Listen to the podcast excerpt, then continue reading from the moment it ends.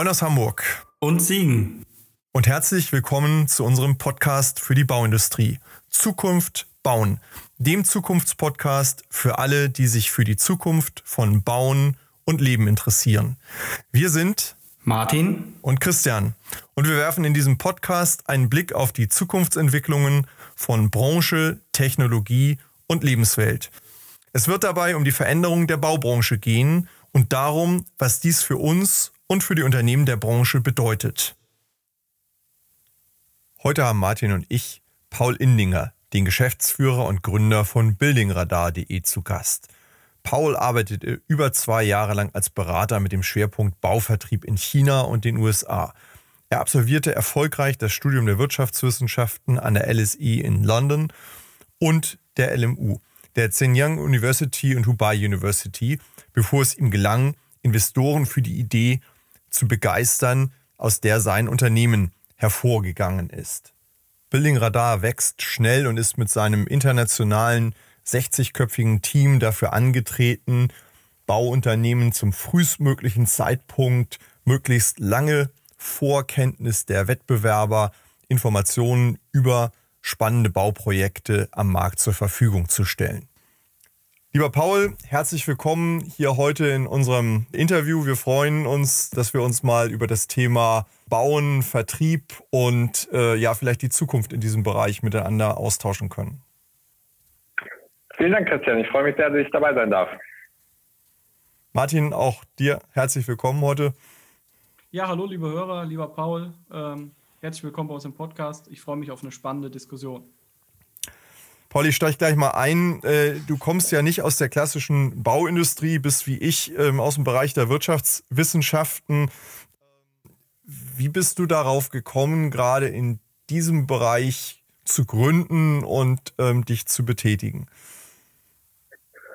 Ähm, ich muss gestehen, das ist absoluter Zufall, durch den wir da reingeschlittert sind. Ich habe als Werkstudent für eine große Bodenbelagsfirma die Ehre gehabt, Bauprojekte manuell zu recherchieren und ähm, habe das dann, das, da hat dann die Wirtschaftswissenschaft geholfen, gemerkt, dass das nicht der allerspannendste Job ist und ich hatte nach der Schule ein Jahr in China verbracht, in Wuhan, ähm, was dieses Jahr ja einiges an Berühmtheit erlangt hat. Da muss ich immer noch erklären, wo die Stadt liegt. Ähm, das, das kann ich mir jetzt immer sparen und habe das dann dort ähm, an ein paar chinesische Studenten weitergegeben ähm, eben erstes Semester Arbitrage und ähm, habe dann eigentlich so immer mein Studium finanziert, dass ich zwischen acht und zehn Studenten hatte, die eben manuell rausgefunden haben, wo neue Projekte entstehen und das habe ich dann in Form von einer Excel-Liste eben immer an diese Bodenbelagsfirma weitergegeben, diese Informationen. Und irgendwann ist uns dann aufgefallen mit meinem Mitgründer Leo, der aus der Technikwelt kam, Zeit bei Google verbracht hatte, eben, dass diese, diese Recherche eigentlich in fast jedem Land auf der Welt schon seit Jahrzehnten gemacht wird. In den USA gibt es eine Firma, die seit 1890 existiert. Da ist jemand mit dem Fahrrad durch Manhattan gefahren und hat die neuen Bauprojekte eben aufgeschrieben und diese Daten verkauft. Und da ist uns dann eben äh, die Idee gekommen, ob man das nicht eben mit Technologien des 21. Jahrhunderts machen kann. Also dann eben nicht mit Block und Fahrrad, sondern eben mit Machine Learning und Servern. Und ähm, das ist so der Weg, den wir zu Building Radar gefunden haben. Aber dass das die Bauindustrie war, muss man wirklich gestehen, das ist kompletter Zufall. Und zu meiner Schande ähm, muss ich gestehen, wir haben, ich glaube, vorletztes Jahr das erste Mal einen Teamausflug auf eine wirkliche Baustelle gemacht. Ähm, davor waren wahrscheinlich 90 Prozent des Teams noch nie auf einer Baustelle, es sei denn vielleicht im Wintergarten von den Eltern oder so. Aber wir sind extrem zufrieden in dieser Branche, weil es eben wahnsinnig viele spannende Themen gibt, die man angehen kann und auch einfach Spaß macht, sich mit, mit Gebäuden und Architektur zu befassen. Sie ist ja, ich sag mal, vielleicht vor, vor äh, Fischerei und Jagd und Montanindustrie so die am wenigsten digitalisierte Branche. Insofern ist da auch sicherlich Raum, an dem man sich äh, abarbeiten kann.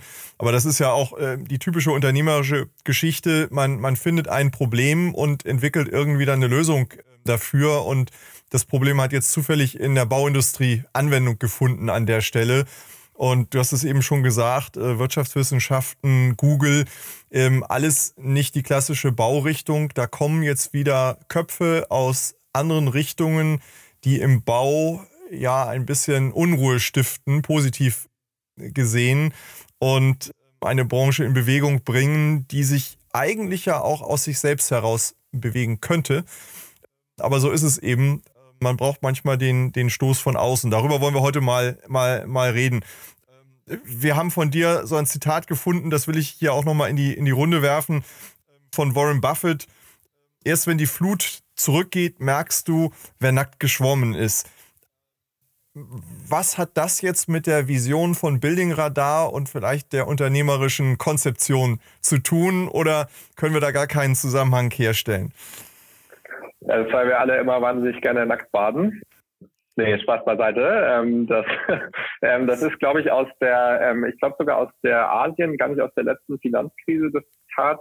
Und ähm, was, warum ich es so spannend finde, einerseits natürlich, weil es einfach ganz lustig ist, aber andererseits, weil du eben in Boomzeiten oft nicht siehst, ähm, was in den Unternehmen eigentlich eben los ist. Und insbesondere, wenn man sich jetzt die Bauindustrie ansieht, dann ähm, glaube ich, musste man sich schon wirklich extrem anstrengen, da jetzt in den letzten Jahren nicht zu wachsen und keine guten Ergebnisse zu, ähm, zu erzielen.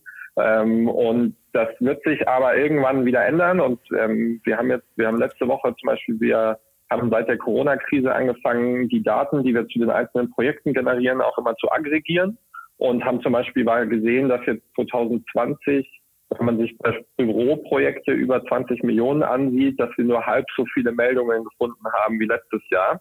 Und ähm, das wird jetzt dann ähm, beginnen auf insbesondere auf so Frühmeldungen, also wirklich Sachen, wo es heißt hier Investor kauft Grundstück oder Planungsbescheid ähm, oder solche Dinge. Und ähm, das wird aber nächstes Jahr bei den Baufirmen und bei den Herstellern ankommen, diese Nichtwelle sozusagen.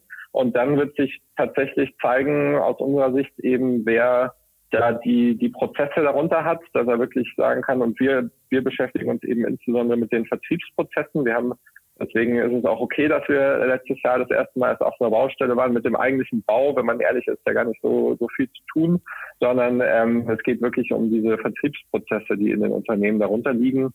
Und wir sind schon überzeugt, dass wir da extreme Unterschiede sehen werden, wie eben Unternehmen dann in der Lage sind, das zu kompensieren. Und viele haben das auch schon, muss man dazu sagen. Es gibt ja extrem viele smarte Unternehmer in dem Bereich, die das auch schon vorgebaut haben sozusagen und sich auch schon diversifiziert haben, gesagt haben, wahrscheinlich ähm, auch selbst wenn wir gar nicht so viel Wohnbau bisher machen, das ist was, wo in der Krise sicher ein bisschen gegengesteuert wird von öffentlicher Seite oder sowas.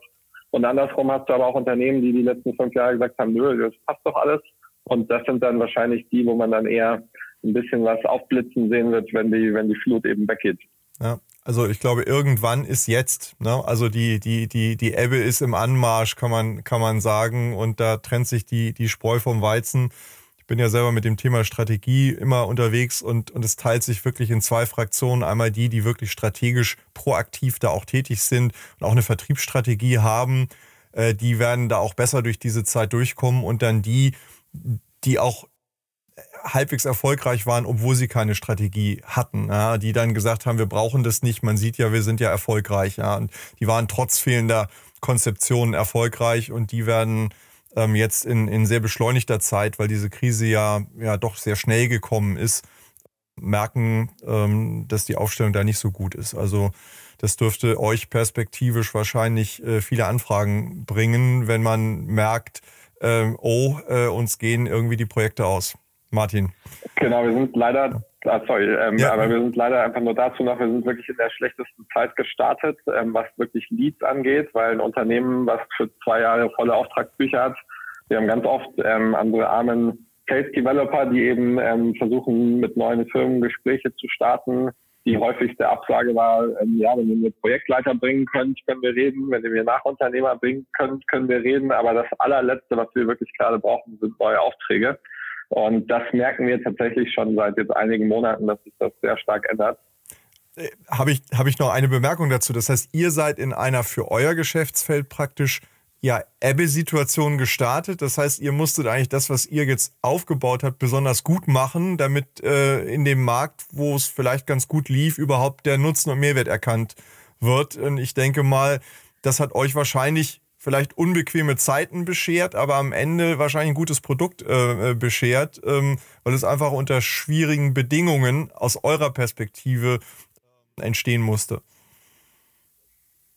Genau, das kann man so sagen. Also ähm, wir haben auch ähm, mit, den, mit den etablierten Unternehmen da am Markt viel Austausch. Auch diese Firma aus USA, die ich vorher angesprochen habe, ähm, bei denen waren wir auch mal vor zwei, drei Jahren und die meinten immer in den Boomzeiten ähm, machen sie das Haupt, den Hauptumsatz tatsächlich mit Analytics eher. Also ähm, die haben eben diese Leads, aber eben auch so einen Analyseteil, wo sie dann eben analysieren, welche Märkte wachsen am schnellsten, welche sind die Hauptplayer in den Märkten, weil das die Zeiten sind, wo die Firmen sich eher optimieren müssen oder wollen. Und ähm, wenn es dann aber runtergeht mit der Konjunktur, dann steigt dieser Anteil des Lead-Business wieder auf bis zu 70 Prozent. Und da wir nur mit den Leads gestartet sind, kann man da schon wahrscheinlich sagen, dass wir das von der Konjunktur eher falsch rum ähm, erwischt haben. Aber generell sind wir, sind wir sehr dankbar und zufrieden über unsere bisherige Entwicklung. Und wenn wir da jetzt noch ein bisschen Rückenwind bekommen, dann wollen wir uns da natürlich nicht beschweren. Einer der Hauptnutzen für eure Kunden ist ja, dass sie früher über Bauvorhaben Bescheid wissen, dass die kommen werden. Was machen denn dann die Bauunternehmen mit den Informationen? Ich frage jetzt mal eher rhetorisch gesehen, reicht denn nicht die Veröffentlichung im Ausschreibungsblatt aus? Weil das ist ja der Weg, wie klassisch aktuell in Anführungszeichen Vertrieb von Baufirmen äh, betrieben wird, indem man ins Ausschreibungsblatt guckt und schaut, was gibt es denn für mich zu tun? Also was machen denn dann die Unternehmen, also eure Kunden, mit der Information, in so und so vielen Monaten, Jahren kommt da und da ein Bauprojekt? Mhm. Ähm, das ist sehr unterschiedlich, äh, was sie damit machen. Ähm, da kommen wir, glaube ich, auch gleich nochmal ein bisschen dazu. Also im Worst Case machen sie gar nichts ähm, und ähm, hoffen dann, dass das irgendwann auf dem Tisch landet in Form einer Ausschreibung. Im Best Case ähm, sagen wir immer, gibt es halt einen Prozess, dass man zu jeder Phase weiß, was möchte ich zu dieser Phase mit diesem mit diesem Lead machen und ähm, was ist der Zeitpunkt, wo er dann in die nächste Phase hüpft. Wenn man sich eben diesen klassischen Vertriebsfunnel anschaut, dann möchte ich eigentlich eben zu jedem Zeitpunkt genau definieren, was die Kriterien sind, ähm, was ich dann eben mit so einem Projekt mache und was ich vielleicht doch dazu aber auch wissen muss, damit es in die nächste nächste Stufe rutscht. Dieses Thema Ausschreibungsblatt, ähm, das ist auch zweiseitig. Da muss man, glaube ich, sehr stark zwischen dem öffentlichen und dem privaten ähm, Raum unterscheiden. Im öffentlichen Bereich kann man natürlich sagen, ja, ich schaue mir einfach die Ausschreibungsblätter an. Ähm, das ist in Deutschland nochmal ein bisschen schwieriger, weil das extrem fragmentiert ist. Also da kann ja die Gemeinde, wenn sie lustig ist, wenn man das unter dem EU-Schwellenwert ist, das tatsächlich noch an den Marktplatz nageln sozusagen. Und ähm, da gibt es so an die 300, 400 Portale, die man da absuchen müsste. Ähm, aber auch dort kann es durchaus von Vorteil sein, wenn man das halt früher weiß. Also wir haben auch große Firmen, die beispielsweise im Infrastrukturbereich ähm, unterwegs sind und tatsächlich 99 Prozent öffentliche Aufträge machen. Für die ist es aber zum Beispiel für die Kapazitätenplanung wahnsinnig spannend. Wenn ich eben nicht nur dieses sechs Wochen Zeitfenster habe, mich auf die Ausschreibung eben zu bewerben, sondern das in vielleicht ein halbes Jahr, ein Jahr früher weiß, um dann einerseits vielleicht auch eine Arbeitsgemeinschaft schon früher anzubahnen oder eben auch zu wissen, wann brauche ich denn welche Kalkulationsressourcen hier oder aber auch ähm, das vielleicht noch in eine gewisse Richtung zu drehen. Also wenn ich jetzt zum Beispiel ähm, Modulbauweise anbiete, ähm, dann ähm, ist es für mich auch spannend, wenn jetzt ähm, der Stadtrat beschließt, hier wird eine Schule saniert, ähm, dass ich da vielleicht wirklich früh aktiv werde, um den Entscheider von Lösungen und Systemen zu überzeugen, die er vielleicht noch gar nicht kennt und sagt, schau mal, ähm, das musst du ja vielleicht gar nicht wieder so ausschreiben, sondern wenn du das Schlüssel fertig machst, dann ähm, hast du das alles aus einer Hand oder weißt du eigentlich, dass es auch Holzhybridbauweise gibt und ähm, ihr seid ja eine Gemeinde, die wahnsinnig Wert auf Umweltschutz legt. Ähm, das wäre doch auch mal eine Idee, darüber nachzudenken. Deswegen die guten Firmen aus unserer Sicht mit guten Vertriebsprozessen, die, ähm, die beeinflussen die Ausschreibung und die schlechten Firmen in Anführungsstrichen, wenn man, also wenn man jetzt nur über Vertriebsprozesse redet, das ist halt dann sehr reaktiv und die suchen dann nach dem, wo genau der Name drinsteht, sozusagen zwischen den Zeilen und da sind die dann auch extrem erfolgreich. Aber ähm, sie verpassen halt im Zweifelsfall auch extrem viel, was potenziell auf dem Markt sein könnte. Vielleicht sollten wir an der Stelle für die Hörerinnen und Hörer auch mal erläutern, wie euer System überhaupt funktioniert. Also vielleicht äh, als Anekdote oder als Parallele dazu, ich weiß noch von meinem ehemaligen äh, Chef kam immer die, die Bitte oder die Aufforderung an alle Bauleiter, wenn ihr irgendwo in der Lokalzeitung einen Ratsbeschluss lest, wenn ihr irgendwo ein leeres Grundstück seht oder ein, ein Bauschild, Foto machen, an uns in der Zentrale schicken, damit wir äh, unsere Akquisetätigkeiten starten können. Ist es das, was ihr quasi äh, maschinell optimiert habt, quasi sämtliche Quellen, die auch außerhalb der Ausschreibungsblätter sind, äh, zu durchforsten? Also vielleicht einfach die Erläuterung, wie funktioniert denn euer System? Genau, also was wir am Ende des Tages tun, ist, wir durchsuchen den digitalen Raum nach Informationen zu Bauprojekten. Die, diese Quellen, die kann man ganz grob in drei Gruppen teilen. Das erste sind staatliche Informationen. Da gehört zum Beispiel dieser gesamte Bereich Ausschreibungen dazu. Das ist sozusagen das, das Einfachste daran, weil da gibt es eben eine begrenzte Anzahl von Quellen und das sind auch immer strukturierte Informationen. Das heißt, also alles, was auf einem Ausschreibungsblatt ist, sind Ausschreibungen und die, die müssen in einem bestimmten Format da sein. Das ist ganz in Anführungsstrichen doofes Webcrawling nennt man das. Also ich sehe hier eine Tabelle und übernehme die am Ende des Tages. Ähm, der zweite große Block sind Webseiten von Unternehmen. Da wird es dann schon spannender. Also zum Beispiel die Webseite von einem Architekten oder die Webseite von einem Projektentwickler, weil da muss der Algorithmus dann schon ein bisschen smarter sein ähm, weil ich will ja nicht zum Beispiel das gesamte Team von dem Architekten runtercrawlen, ähm, weil das sind ja nicht die Informationen, die spannend sind, sondern mich interessiert dann dieser Tab Referenzen und aktuelle Projekte. Und ähm, da muss der Algorithmus dann schon in der Lage sein, gewissermaßen zu unterscheiden, wo geht es hier wirklich um ein Bauprojekt und was ist irgendein anderer Content. Und der dritte große Block, und das ist dann aus technologischer Sicht sicherlich der spannendste, und das ist auch das, was du gerade angesprochen hast, ähm, dass wir eben komplett unstrukturierte Daten durchsuchen. Das können dann eben Zeitungsartikel sein, das können irgendwelche Blogs sein, das können Industriemagazine sein. Und ähm, da wird dann wenden wir sehr viel Machine Learning an, weil beispielsweise bei Zeitungsartikeln ähm, ist so eine ungefähre Kennzahl, eine von 100 ist ungefähr um ein Bauprojekt und die 99 anderen sind über das Fußballspiel und über den ähm, neuesten Tweet von Donald Trump und so weiter und so fort. Und das hat natürlich alles in unserer Plattform nichts zu suchen.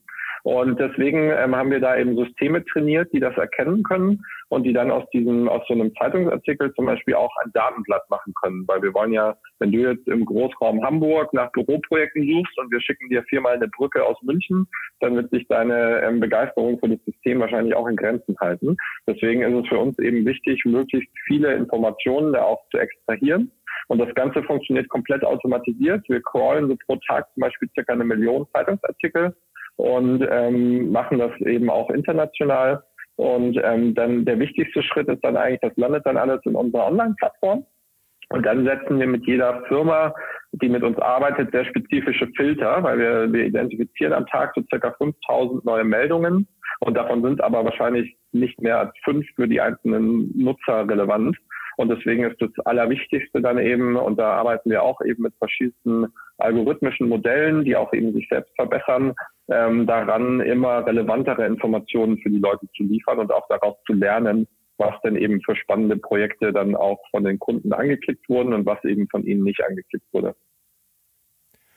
Heißt ja am Ende auch, äh, ihr leistet da mit der Technologie etwas, das der Mensch ja gar nicht leisten kann. Ja, also der, der, der Student, äh, der du selbst mal gewesen bist, dann im, im, im studentischen Job, der beauftragt wird, irgendwo Informationen herauszufinden, ähm, der findet vielleicht fünf relevante Informationen, aber, aber ob die irgendwas mit dem zu tun haben, was wirklich wichtig ist und ob es noch vielleicht fünf spannendere gibt, das wird er nie wissen. Das heißt also, das, was ihr extrahiert, ist am Ende ja ein viel besseres Bild der Gesamtlage dann auch. Ja. Genau, also man muss, ähm, man muss dazu sagen, natürlich hat das auch Vorteile, wenn Menschen Recherche machen, weil die, ähm, wenn sich ein Mensch eine Viertelstunde Zeit nimmt, dann ähm, sieht das Datenblatt im Zweifelsfall schöner aus, weil Algorithmen machen auch Fehler. Ich meine, jeder kennt es von der Google-Suche.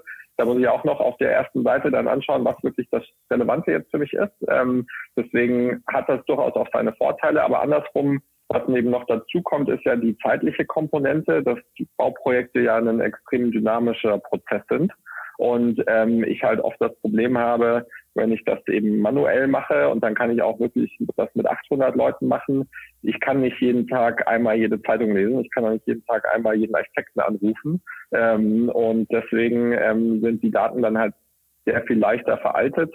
Und wir haben halt das Schöne, dass wir nicht ähm, irgendwie ähm, da ein Limit haben, wie oft wir welche Abfragen machen können. Und dem Algorithmus ist das natürlich auch egal, ob es die Weihnachtsfeiertage sind oder ob es schon 5 Uhr ist. Deswegen, ähm, genau, kann man diese Art von Recherche wirklich in der Art, wie wir sie betreiben, kann man nicht manuell machen. Ja. Dazu vielleicht mal die Nachfrage, sag ich mal, Zielgruppe. Der Bau nimmt ja immer für sich im Anspruch, auch ein sehr lokaler Markt zu sein. Und gerade die Bauunternehmen, die, sag ich mal, dieses in Anführungszeichen rund um den Kirchturmgeschäft machen, werden wahrscheinlich relativ schnell auch euren Vertrieblern sagen, ich kenne meinen Markt, ich kenne meine Pappenheimer, ich weiß, was bei mir in meinem Radius 50 Kilometer um, mein, um meine Zentrale abläuft. Ich bin in jedem Karnevals-, Schützen- und Fußballverein. Äh, meine zehn Bauleiter, davon sind vier in irgendwelchen Stadträten. Also ich, ich weiß, was abgeht. Was, was begegnet ihr denen als Argument, warum man trotzdem mit so einem System vielleicht Vorteile für sich ziehen kann? Also da merkt man wirklich, dass du aus der Branche kommst, weil genau diese Einwände, die hören wir tatsächlich sehr oft. Ähm, und das, das kommt auch immer so ein bisschen aus so einer Rechtfertigungsnot vielleicht auch ein bisschen, weil ähm, das ja, also ich hätte auch keine Lust, wenn ich jetzt seit 20 Jahren erfolgreicher Vertriebler bin, dann kommen da irgendwo so Heinis aus, ähm, aus München und erzählen mir irgendwas von künstlicher Intelligenz ähm, und haben noch nie eine Baustelle von innen gesehen und wollen mir jetzt erzählen, wie mein Job funktioniert. Deswegen, das ist tatsächlich ähm, öfters mal, dass wir auch wirklich merken, dass wir da so ein bisschen ähm, Unwohlsein erstmal da begegnen müssen. Und für uns ist das ganz einfach. Das Erste ist, wir können und wollen das ja sowieso nicht ersetzen. Also wären wir ja niemals in der Lage dazu ähm, weil das natürlich am Ende immer noch, wir sind ja extrem weit von dem wirklichen Auftrag entfernt und da kommen ja dann natürlich trotzdem noch sehr viel menschliche und vertriebliche Themen, die wir gar nicht abbilden können und auch nie wollen. Ähm, aber wie wir dem begegnen, ist da gibt es eigentlich verschiedene Varianten. A, ich habe früher immer gerne gemacht, ähm, dass ich den Schlüssel von unserem Firmenauto auf den Tisch gelegt habe und gesagt habe, ich wette mit Ihnen, dass ich ein Projekt kenne, was Sie nicht kennen. Genau aus dem, ähm, was gerade Christian gefragt hat, weil es einfach unmöglich ist, zu jedem Zeitpunkt alles zu kennen. Und auch mit seinen Pappenheimern, das ist nicht das Erste, wenn der Architekt einen Auftrag gewinnt, dann geht er nicht aus dem Meeting raus mit dem Investor und ruft erstmal alle seine Key-Accounter an, weil das behauptet ja nicht nur der vom Bau, sondern auch der vom Bodenbelag und der vom Licht und der von der Fassade. Die sagen ja alle, ich kenne meine Leute, aber der geht nicht aus dem Meeting raus und ruft erstmal seine 40 Key-Accounter an, mit denen er im letzten Jahr Kontakt hatte. Deswegen, da haben wir einfach immer einen Vorteil, was die Informationen angeht, weil eben einfach da ähm, was die Aktualität ähm, angeht. Und das Zweite ist, wir zeigen denen eigentlich nur, dass wir das extrem gut ergänzen können. Dass wir sagen, ja, dann sag uns doch mal deine Top 20 Kunden, dann geben wir die mal hier ein.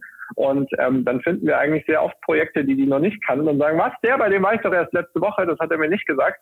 Ähm, und das ist dann aber eigentlich auch wirklich der schönste Moment, weil diese Kombination ist dann ja auch wirklich das Mächtige, weil in dem Moment, wo er diese Information hat, ist er 100 Schritte weiter, als wir jemals kommen können, weil er ja, wie gesagt, die persönliche Beziehung zu den Leuten hat.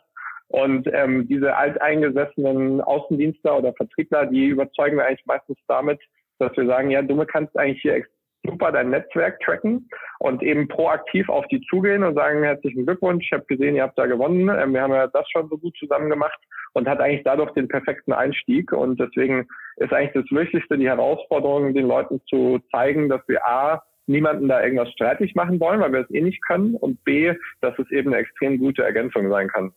Also ich, ich glaube, das ist ja auch der entscheidende Punkt. Wir sehen das ja auch in anderen technischen Bereichen. Ich glaube, mittlerweile hat jeder verstanden, dass jetzt Maschinen sicherlich eine gewisse Konkurrenz äh, zu uns Menschen an der einen oder anderen Stelle haben, wo es vielleicht um reine Muskelkraft oder um reine Mechanik geht, aber in der Regel sind sie eben eine, eine wahnsinnige Hebelwirkung, äh, um das, was wir können, zu verstärken und einfach ähm, das Potenzial zu erhöhen. Und ich glaube, das muss man ja in diesem Bereich genauso sehen. Es ist einfach ein, ein mächtiges Werkzeug für den guten Vertriebler, der damit wahrscheinlich ein sehr scharfes Schwert äh, in der Hand hat, um, um seine Hebelwirkung und Reichweite zu vergrößern und schneller zu sein für den nicht so guten Vertriebler vielleicht überhaupt ein Werkzeug, mit dem er äh, ähm, mehr erreichen kann, als er ohne das erreichen könnte. Und ich glaube, so, so müssen wir äh, als Unternehmer wahrscheinlich eine intelligente Partnerschaft dann mit der Technologie auch entwickeln. In unserem Unternehmen, an welcher Stelle wir das wie einsetzen. Also was, was muss eigentlich der Unternehmer, was muss die unternehmerische Entscheidung sein, wenn man als Unternehmen sagt, wir, wir setzen äh, ein Tool wie eures ein. Es ist ja nicht das, das einzige Thema, dass man, dass man über künstliche Intelligenz und Machine Learning und, und digitale Plattformen lösen kann, aber die grundsätzliche Herangehensweise muss ja schon mal mit Offenheit verbunden sein da. Was, was, was macht der Auf Unternehmer? Fall, ja. ja. Was, was, was muss ein Unternehmer in seinem Unternehmen für Weichen stellen, damit das Wirkung entfalten kann? Also das so mit das Wichtigste, was wir eigentlich sehen, ist wirklich dieser, muss dieser gewisse Hunger da sein. Also wenn ein Unternehmen zu satt ist und sagt, nö, ähm, passt ja eigentlich alles, wir sind die Firma X, wir sind da Marktführer und ähm, das ist immer sehr gefährlich, glaube ich, aus unserer Sicht. Ähm, und das sind dann auch meistens die Unternehmen, wo wir uns schwerer tun, weil eben einfach nicht dieser Wille da ist zu wachsen ähm, oder man halt zufrieden ist mit einem niedrigen einstelligen Wachstum ähm, das halt einfach in den letzten zehn Jahren wahrscheinlich hauptsächlich durch den Markt getrieben war. Und andersrum sehen wir eben Unternehmen, die da extrem ambitionierte Ziele haben, sagen, wir wollen hier in neue Kategorien ähm, forttreten, wir wollen hier neue Märkte erschließen. Und wir fragen eigentlich immer ganz gerne Unternehmen so, ähm, ja, ja, super toll, dass ihr 200 Millionen Euro Umsatz macht mit Badewannen oder was auch immer. Ähm, warum macht ihr nicht 400 Millionen Euro Umsatz? Das werden wir auch von Investoren gefragt. Wo ist euer, euer Flaschenhals? Und dann ähm, heißt ja, wir haben ja gar nicht die, die Leute, die das abarbeiten können oder so. Und dann ist es halt schön, wenn man aus so einer, aus unserer Brille wie ein Startup eben kommt, weil man das alles natürlich sehr viel dynamischer kennt und sagt ja dann, also das kann ja nicht dein Problem sein. Wenn du ein gutes Geschäftsmodell hast, dann wirst du doch irgendwen überzeugen können, dir da ein bisschen Geld dafür zu geben, um jetzt zwei Lastwagen mehr einzukaufen, ähm, mit denen du dann eben deinen dein Mehrumsatz abarbeiten kannst. Und sehr oft merkt man dann halt wirklich, dass es an den Vertriebsprozessen hängt und dass einfach von der Akquise nicht mehr abgebildet werden kann. Und ähm, das, das ist, glaube ich, das, wo schon die Industrie viel lernen kann von eben äh, insbesondere halt auch Softwarefirmen, die natürlich, da sie den ganzen physischen Teil am Ende nicht haben, deutlich schneller skalieren können. Und das ist natürlich nicht alles anwendbar, aber sicherlich schon spannend, dass man halt wirklich darüber nachdenkt, was sind denn wirklich die Metriken dahinter, wie lange brauche ich, um die und die Pipeline aufzustellen, was sind meine Conversion Rates und ähm, wie hoch kann ich das dann eben hinten dran skalieren. Und die Unternehmen, die über diese Fragestellungen mit uns nachdenken wollen, mit denen haben wir extrem viel Spaß. Und wenn man dann nach einem Jahr nachweisen kann, die Firma hat jetzt hier fünf Millionen Euro mehr Umsatz gemacht, ähm, dann ist die Diskussion auch sofort also vorbei, ob da weiter mit uns zusammengearbeitet wird. Da ist eher die Frage, wie und wo. Und das ist aber was, wo wir uns schon noch öfter schwer tun, weil eben, wie gesagt, ganz oft gar nicht die Firmen selber nicht wissen, ähm, woher jetzt eigentlich die Aufträge kommen. Also gibt Sachen, wo man hört, ja, wie viel Umsatz wir machen, das hören wir eigentlich im Q2 danach von der Buchhaltung ähm, und nicht eigentlich, wir können das gar nicht so genau vorhersagen jetzt über unser über CRM-System oder sowas. Wir, wir haben, ich meine, wir haben jetzt ganz selbstverständlich über viele Begrifflichkeiten auch aus dem Vertrieb gesprochen. Die Branche ist ja geprägt noch von der Begrifflichkeit Auftraggeber. Äh, da ist jemand, der gibt uns einen Auftrag. Das hat ja eine passive Sichtweise auf das ganze Thema und wir nehmen halt, wir empfangen praktisch dankbar das, was kommt vom Auftraggeber, was uns da gegeben wird. Vertrieb hat ja im Grunde genommen, erfordert ja, dass man den, den Hebel im Kopf umlegt und sagt, wir gehen, da ist ein Markt, den kennen wir. Wir haben ein Unternehmen, das kennen wir auch und wie bringen wir jetzt das, was wir können und wollen mit dem Markt da draußen zusammen? Also was ist unsere Sicht auf das Ganze und wie holen wir uns das, was uns in dem Markt zusteht. Das ist, glaube ich, eine Sichtweise, die hier in der Branche nur selten oder nur in Teilen verbreitet ist. Das ist ja genau eigentlich der Hebel, den man braucht, um zu sagen, wir setzen jetzt auch aktiv ein Instrument ein, um wirklich aktiv Vertrieb zu betreiben und vielleicht auch vielmehr das zu akquirieren, was zu uns passt. Ja, also äh, finde ich super spannend, wie du das sagst. Da habe ich tatsächlich noch nie drüber nachgedacht mit dem Namen Auftraggeber. Das ist ist super spannend, genau, weil ähm, und auch Akquise bedeutet ja für viele Firmen, ich sitze neben dem Telefon und wenn das klingelt, dann gehe ich da halt hin. Ähm, und ähm, das, ist, ist, das ist einfach eine ganz andere Herangehensweise. Das finde ich ähm, wahnsinnig ähm, spannend, wie du das sagst. Ja. Wenn, wenn ihr ein Bauunternehmen wird und ich würde dich anrufen und sagen, ihr macht ja was mit Software, ich, ich bräuchte hier ein Programm, das irgendwie meine Rechtschreibung kontrolliert, dann würdest du als Bauunternehmen sagen, super, da ist eine Anfrage für für, für irgendwas, was mit Programmierung zu tun äh, äh, hat, ist aber überhaupt nicht euer Geschäftsfeld. Ähm, und du müsstest eigentlich sagen, Christian, das finde ich super, dass du an mich denkst, aber das ist eigentlich nicht unser Kanal. Wahrscheinlich für euch völlig selbstverständlich. Ich glaube, im Bau würde man dann hier und da anfangen, darüber nachzudenken, wie können wir denn das jetzt umsetzen für den, für den Christian Haag? Den kennen wir ja ganz gut und das ist ja ähm, äh, vielleicht wichtig, dass wir das machen, ja. Also dieses aktive Selektieren vorher, um damit auch Weichen zu stellen, Aufträge zu akquirieren, mit denen man dann Geld verdienen kann, weil sie ins eigene Portfolio passen, das ist jedenfalls nicht so konsequent ausgeprägt, glaube ich, wie es in anderen Branchen völlig selbstverständlich ist. Ja, ich will das an der Stelle auch nochmal ergänzen. Christian ja. und ich haben schon, schon oft darüber auch diskutiert, auch das Thema Auftraggeber versus Kunde. Da kommt ja auch so ein bisschen die Philosophie aus dem, aus dem Lean, dass man den Kundengedanken hegt. Äh, und dann das Thema Vertrieb. Also ich selber als Techniker muss auch zugeben, das ist jetzt keine Gabe, die dem Techniker mit angeboren wird. In der Regel. Ausnahmen bestätigen äh, da die Regel. Und ähm, ich glaube, das ist auch ein wichtiger Appell, dass man sich entweder in einem Bauunternehmen entsprechend weiterentwickelt, auch die Menschen weiterentwickelt dahin, dass sie das können, weil da gehört ja auch Handwerkszeug zu. Ich meine, da könntet ihr wahrscheinlich jetzt noch eine Stunde drüber referieren, welche. Oder aber sich die entsprechenden Partner, Berater, Berater oder Tools auch anhand äh, nimmt, um auch das Thema Vertrieb anzugehen, weil ich glaube, diese aktive Rolle im Vertreiben meiner Dienstleistung, also der Dienstleistung bauen, ist eine, die auch in den nächsten Jahren wieder wichtig werden könnte, wenn wir jetzt mal rückgängige Auftragslagen und Co.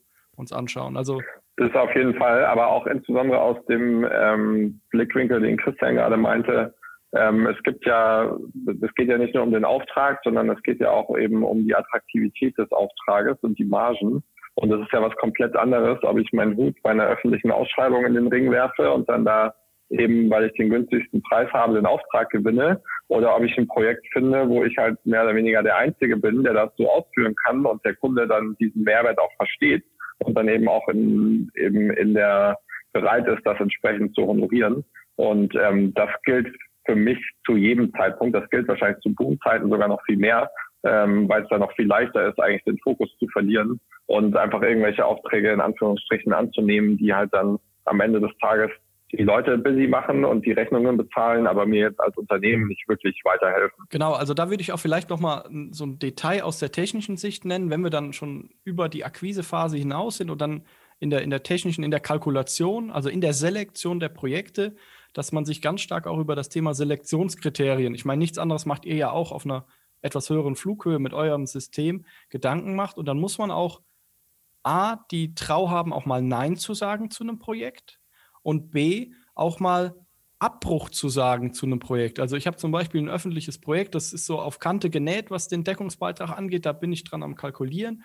Und dann kommt von einem Key-Account äh, privaterseits mit, mit einer viel besseren Aussicht auf eine gute Kundenpflege, aber auch auf eine gute äh, wirtschaftliche Situation.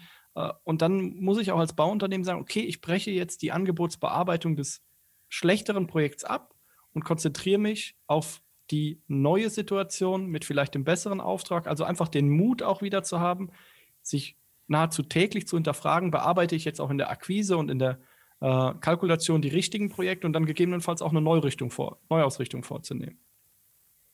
Ja, Genau, und das, da geht es halt dann darum, wirklich ein Geschäftsmodell zu entwickeln. Ähm, das ist auch das, ähm, Christian, was du gerade meintest mit der, mit der Anfrage. Ähm, wir sind da natürlich durchaus auch immer verleitet, ähm, wenn jemand sagt, guck mal, könnt ihr nicht das und das noch bauen, ähm, das würden wir auch so und so bezahlen.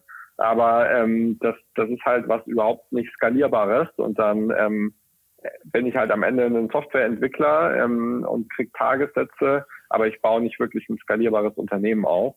Und ähm, das, das ist auch was, glaube ich, wo sich viele einfach nicht die Frage stellen, ähm, was sind wirklich die Projekte, in denen ich richtig gut bin und was sind die, ähm, was sind eben die Projekte, bei denen ich eigentlich wirklich immer, immer mit dabei sein möchte. Äh, nichts anderes ist ja am Ende auch die, die Frage, ne, was ist meine Vision, was ist auch dann meine Strategie, um die umzusetzen. Also man kann sagen, habe ich irgendwo einen Leitstern für mich, den ich da aufhänge und dem ich folge und ähm, der für mich auch ein konsequenter Filter am Ende ist für all die Dinge, die da unternehmerisch vielleicht auch für mich attraktiv sein können, aber am Ende nicht wirklich auf das einzahlen, äh, wo ich meine Zukunft als Unternehmen sehe. Ja, das kann falsch sein, aber im, im Grunde genommen, wer jeder Chance hinterher rennt, der wird sich auch schnell verlaufen und, und zerfasert einfach auch in seinen Kräften. Und diese Fokussierung, die ist, glaube ich, wichtig und ist, ist sicherlich ein, ein Punkt, in dem die Industrie jetzt auch ähm, in dieser etwas schwieriger werdenden Phase überlegen muss, was kann ich eigentlich? Also wir sehen es im Moment ja ähm, eine Verlagerung auf den Wohnungsbau. Wir sehen sicherlich im, im Gewerbebau im Moment eine, eine Zurückhaltung. Wir sehen, ich habe das selber schon bei mehreren Projekten jetzt mitbekommen, wo, wo Hotels äh, geplant waren, die jetzt in, in Wohnraum und andere Nutzungen äh, mit heißer Nadel versucht werden umzuwidmen irgendwo, weil es, weil das Projekt schon, schon relativ weit ist. Und wenn ich da als, als Unternehmen jetzt profitieren möchte, dann brauche ich einfach Informationen über das, was ich selber kann und auf der anderen Seite eben auch, was am Markt an, an Bewegung ist, um da überhaupt proaktiv äh, mit umgehen zu können und am Ende nicht als Verlierer dazustehen. Ja. Ähm, wir, lass uns noch mal vielleicht äh, gemeinsam vorausschauen. Also ähm, die, die, die Auftragsflut in der Branche, die ist vielleicht ein bisschen am Abebben im Moment. Der Bedarf ist sicherlich nach wie vor hoch, der wird sich aber etwas verzerren, verzögern, verschieben. Was, was sind die Themen jetzt für die nächsten zwei, drei, vier, fünf Jahre, die, die ihr aus eurem Blickwinkel für die Branche seht? Was muss ein Unternehmen, also was wird in der Branche passieren und was müssen Unternehmen, Unternehmer tun, um gut aufgestellt sein, zu sein dafür? Ja, ich denke, ähm, dass so, so schwierigere Zeiten auch immer wirklich eine große Chance sind, um sich ein bisschen auf die ähm, Grundwerte zu, ähm, zu besinnen und auch zu sehen, was ist wirklich das, was ich in der Vergangenheit gemacht habe, was funktioniert, was sind auch Dinge, die nicht funktionieren. Wir haben ja als Startup immer die, ähm, den Luxus, das alles zeitlich sehr beschleunigt zu durchleben. Und ähm, wir haben zum Beispiel letzten Sommer eine große Finanzierungsrunde gemacht und dann ähm, auch sehr schnell skaliert und auch dann irgendwann gemerkt, wir tun auch Dinge, die eigentlich nicht so viel Sinn machen und die man dann auch mal kritisch überdenken muss, ähm, wenn man sich dann auch ansieht, ähm, wie das dann eben in so einer ähm, P&L am Ende des Jahres aussieht. Und ähm, das, das ist, glaube ich, jetzt für viele Unternehmen auch wirklich eine Chance, sich nochmal zu überlegen, wie will ich denn eigentlich wirklich aufgestellt sein und auf welche Dinge möchte ich mich besinnen. Und manchmal werden das auch schwierige unternehmerische Entscheidungen sicherlich sein. Aber das ist auch einfach was, was ähm, insbesondere nach so einer langen Erfolgsphase, glaube ich, einfach mal ähm, nötig ist. Und äh, durch dieses gesamte Homeoffice-Thema haben wir jetzt auch schon den, den großen Luxus, insbesondere in Deutschland, glaube ich, auch gehabt, dass wir bei der Digitalisierung sehr viele Schritte genommen haben, die wahrscheinlich sonst noch mal einige Jahre mehr gedauert hätten. Und ähm, ich glaube, dass das auch, um sich da international wieder ähm, vielleicht auch ein bisschen ähm, wettbewerbsfähiger darzustellen, ähm, vielleicht auch tatsächlich gar nicht so schlecht ist. Und meine Hoffnung wäre eben genau wirklich, dass aus unserer Brille die Firmen wirklich nochmal besser werden, wirklich die Projekte zu gewinnen, in denen sie die Besten sind. Und da ist ja das Schöne in Deutschland, haben wir in der Bauindustrie, das ist ja wirklich wahrscheinlich die Branche mit Maschinenbau mit den meisten Hidden Champions, ähm, die wir, die wir haben. Und ich glaube, dass auch die, die Baubranche durchaus für Deutschland eine große, ein großes Potenzial hat, da auch im internationalen Kontext erfolgreicher zu werden, weil es gibt halt einfach wirklich ähm, hier Lösungen, die, die wahrscheinlich in anderen Ländern einfach so nicht existieren. Und wenn man die Unternehmen in die Lage versetzt, dort auch dann wirklich erfolgreich zu sein, dann könnte ich mir ähm, vorstellen, dass das wirklich ein sehr spannendes Thema wird über die nächsten Jahre.